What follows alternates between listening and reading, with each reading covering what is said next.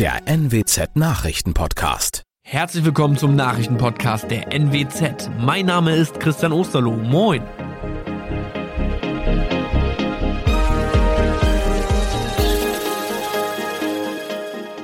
Und das sind die Themen des Tages. Freistehendes Haus in Ofner Diek abgebrannt. Enercon erhält 500 Millionen Euro Staatshilfe.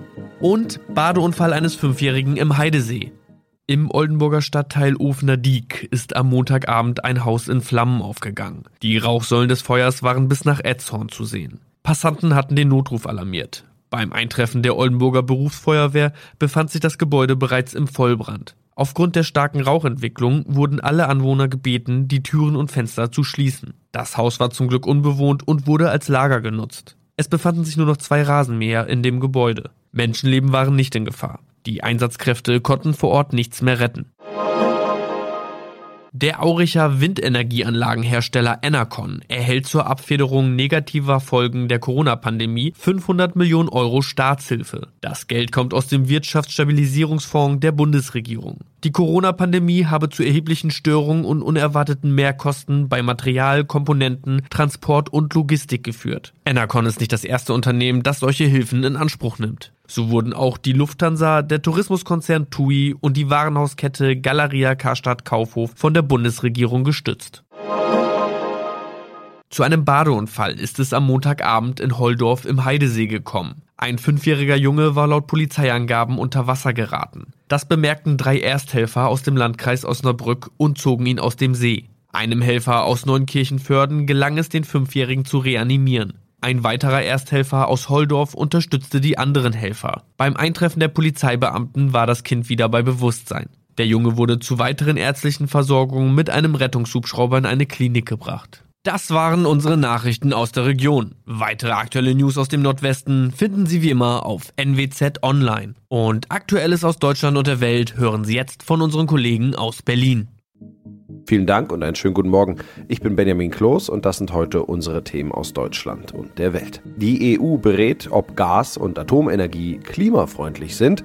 Mehr zur Bluttat in den USA und die Fußball-EM der Frauen beginnt heute.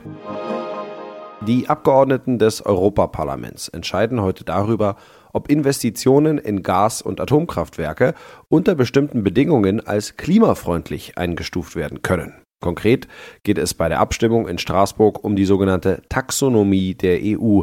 Sie ist eine Art Handbuch für nachhaltige Investitionen. Sarah Gazadeh berichtet aus Brüssel. Das grüne Label sollen Investitionen in Gas- und Atomkraft ja nur unter bestimmten Bedingungen bekommen, welche Bedingungen sind das denn? Ja, was Investitionen in Atomkraftwerke angeht, ähm, sollen die dann als nachhaltig eingestuft werden können, wenn die Anlagen neuesten Technikstandards entsprechen, sie bis 2045 eine Baugenehmigung erhalten und wenn auch ein konkreter Plan vorgelegt wird für den Betrieb einer Entsorgungsanlage für hochradioaktive Abfälle ab spätestens 2050. Und bei den neuen Gaskraftwerken soll die Einstufung davon abhängig sein, wie viel Treibhausgase sie ausstoßen und ob sie sich spätestens 2035 auch mit grünem Wasserstoff oder mit kohlenstoffarmem Gas betreiben lassen können. Ja, Klimaschützer sprechen von Greenwashing und hoffen, dass das EU-Parlament das Vorhaben der EU-Kommission kippt. Wie stehen da die Chancen? Es bräuchte dafür eine absolute Mehrheit im EU-Parlament. Bei aktuell 705 Abgeordneten werden das also 353 Stimmen. Es ist aber absolut unklar, ob diese Mehrheit zustande kommt, denn auch unter den EU-Abgeordneten ist die Idee der EU-Kommission sehr umstritten. Kritiker argumentieren, dass das grüne Label eigentlich nichts mehr wert sei und auch keine Aussagekraft mehr habe, wenn man hier in Brüssel auch Investitionen in Gas- und Atomkraftwerke eben damit kennzeichnet. Befürworter sagen wiederum, Gas- und Atomkraft seien als Übergangstechnologien auf dem Weg zur Klimaneutralität unbedingt nötig. Welche Auswirkungen hätte das denn, wenn Gas- und Kernenergie von der EU Als grün eingestuft werden. Also Projekte, die von der EU als nachhaltig eingestuft werden, die dürften sich deutlich leichter und auch günstiger finanzieren lassen. Das heißt also, die Einstufung käme im Grunde einer Empfehlung an Investoren und Anlegern gleich. Und das ist auch genau der Grund, warum sich Frankreich zum Beispiel sehr stark dafür gemacht hat, dass die Atomkraft ein grünes Label hier aus Brüssel bekommt. Denn in Frankreich spielt die Atomkraft eine sehr große Rolle. Deutschland wiederum hat sich für ein grünes Label für Gas eingesetzt und Kritiker werfen der EU-Kommission vor, sich eben einfach dem Druck der EU-Staaten gebeugt zu haben. Nach der Bluttat bei einer Feiertagsparade in den USA werden immer mehr Details über den mutmaßlichen Todesschützen bekannt. Nach neuen Erkenntnissen der Polizei hatte er seine Tat seit Wochen geplant. Der junge Mann soll am Nationalfeiertag der USA in einem Vorort von Chicago sechs Menschen getötet und rund 30 weitere verletzt haben. Tina Eck berichtet aus Washington. Der 21-Jährige hatte sich für die Bluttat mit Frauenkleidern getarnt, vermutlich um in der flüchtenden Menschenmenge unerkannt zu entkommen. Über eine Feuerleiter war er auf das Dach eines Kosmetikladens geklettert und hatte von dort mindestens 70 Schüsse auf den Feiertagsumzug gefeuert. Die Waffen hatte er legal in seinem Heimatstaat Illinois erworben, er lebte auch in der Nachbarschaft. Ein Motiv liegt im Dunkeln. Verwandte und ehemalige Lehrer beschrieben ihn als Einzelgänger. Hier in der US-Hauptstadt ordnete Präsident Biden an, die Flaggen in den USA auf Halbmast zu setzen. Der Ball rollte wieder. In England beginnt heute die Fußball-Europameisterschaft der Frauen. Mit dabei ist natürlich auch die deutsche Nationalmannschaft. Zum Auftakt spielen heute Abend aber erstmal Gastgeber England und Österreich in Manchester vor rund 74.000 Fans gegeneinander. Philipp Detlefs berichtet aus London. Der Zuschauerrekord ist schon geknackt vor dem Eröffnungsspiel zwischen England und Österreich. Heute Abend sind 500.000 Tickets für das Turnier verkauft worden. Was bedeutet diese Zahl für den Frauenfußball? Also erstmal ist das ein riesiger Erfolg, denn im Gegensatz zu den Männern fristet der Fußball der Frauen eben immer noch ein Schattendasein, auch wenn er heute natürlich sehr viel besser dasteht als noch vor 20 Jahren. Die frühere deutsche Nationalspielerin Nadine Kessler, die inzwischen bei der Europäischen Fußballunion UEFA arbeitet, die hat gestern gesagt, die Strukturen in Europa sind fantastisch, aber es muss sich noch viel tun. In England gibt es zum Beispiel die Women's Super League, eine Profiliga, deren Spiele sogar im Ausland übertragen werden und und sowas muss es laut Kessler häufiger geben. Sie wünscht sich fünf bis zehn Profiligen in Europa. Dann, sagt sie, würde sich wirklich was ändern. Ja, vorab wurde ja auch darüber diskutiert, dass die Preisgelder bei den Frauen deutlich geringer sind als bei den Männern.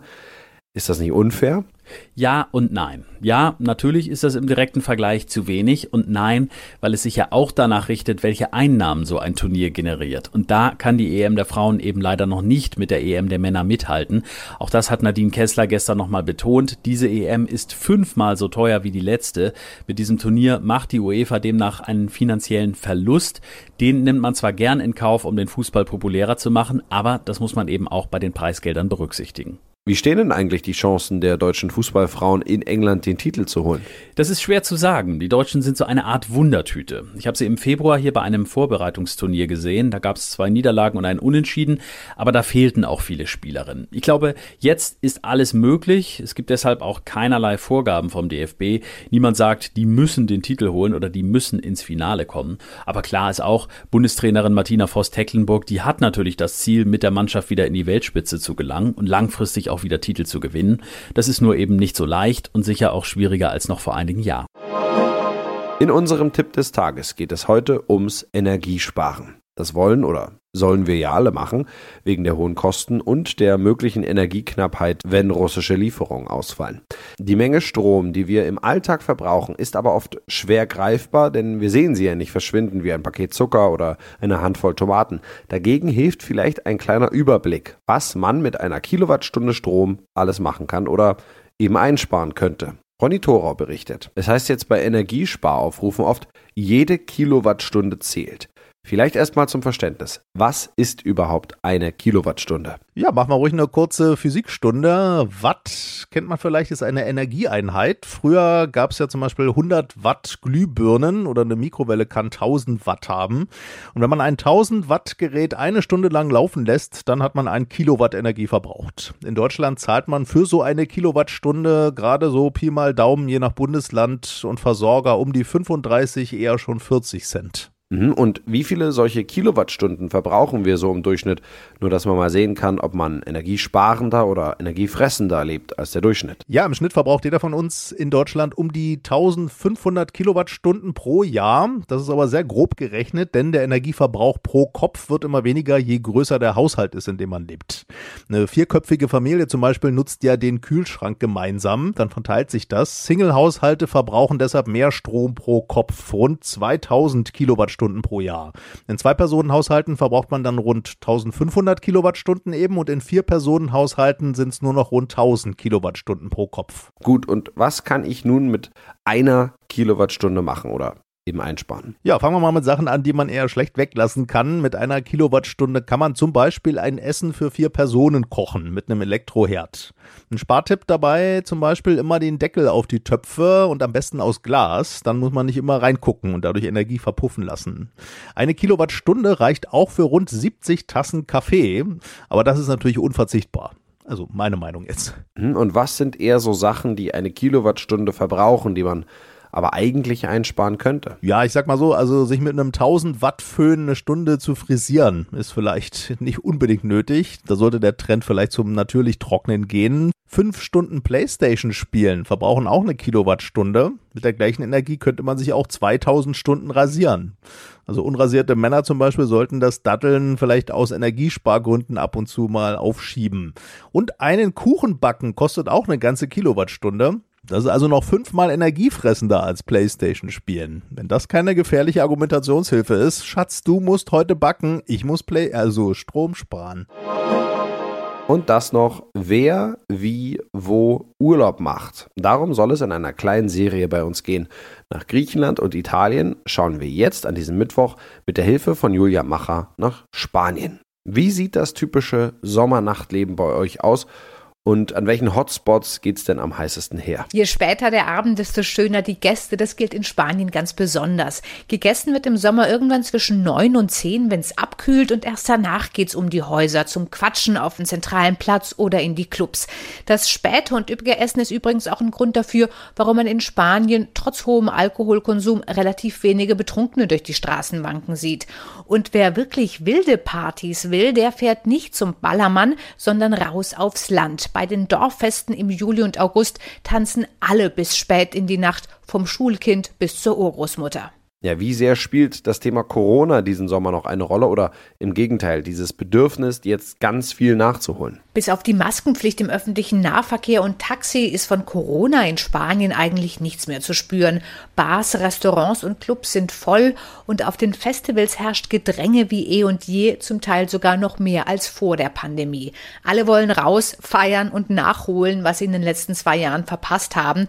Nach der Impfung fragt niemand und bisher fährt man damit relativ glimpflich, auch weil eben viel draußen im Freien gefeiert wird. Wie flirtet man bei euch in Spanien im Nachtleben und welche Anmachsprüche oder Maschen sind besonders typisch? Blickkontakt, ein paar nette Worte, ein Drink an der Bar, das ist in Spanien so die übliche Anmachmasche. Allerdings ist nicht jedes Kompliment ein Flirtversuch. Als guapo, guapa, als hübscher, hübsche wird man auch schon mal von der Kassiererin im Supermarkt bezeichnet. Und Vorsicht Männer vor allzu offensivem Auftreten, einer Frau nachts auf der Straße einfach heimlich hinterherzugehen oder sie im Alkoholrausch sogar anzugrapschen, das kann zu einer Anzeige wegen sexueller Belästigung führen. So sieht es das kürzlich verabschiedete Gesetz zur sexuellen Freiheit vor. Vielen Dank, das war's von mir. Ich bin Benjamin Kloß und wünsche Ihnen noch einen schönen Tag.